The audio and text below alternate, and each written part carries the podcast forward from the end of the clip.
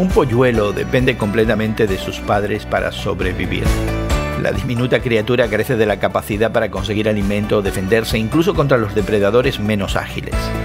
Por seguridad, un polluelo depende de sus padres. Ante el peligro, muchas especies de aves protegerán a sus crías cubriéndolas con sus alas. Hoy en la palabra el Salmo 91 abunda en metáforas sobre la protección que brinda Dios. Dios es un abrigo, refugio y fortaleza. Pero una de las metáforas más conmovedoras es la de Dios como ave que protege a sus crías bajo sus alas.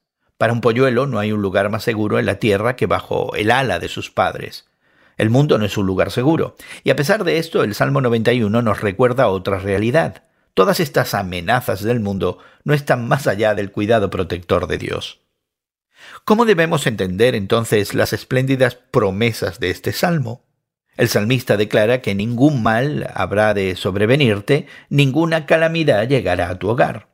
Sin embargo, podemos preguntarnos por qué nuestra experiencia diaria demuestra justamente lo contrario. Muchas de las personas más piadosas de la Biblia enfrentaron persecución y sufrimiento. Y es que estas promesas se entienden mejor como una referencia a la derrota final del mal por parte de Dios cuando regrese Cristo. ¿Y tú? ¿Enfrentas dificultades en el día de hoy? A pesar de lo amenazante que pueda ser la vida en esta tierra, nada puede separarnos del amor de Cristo. Siempre hay refugio bajo las alas de Dios.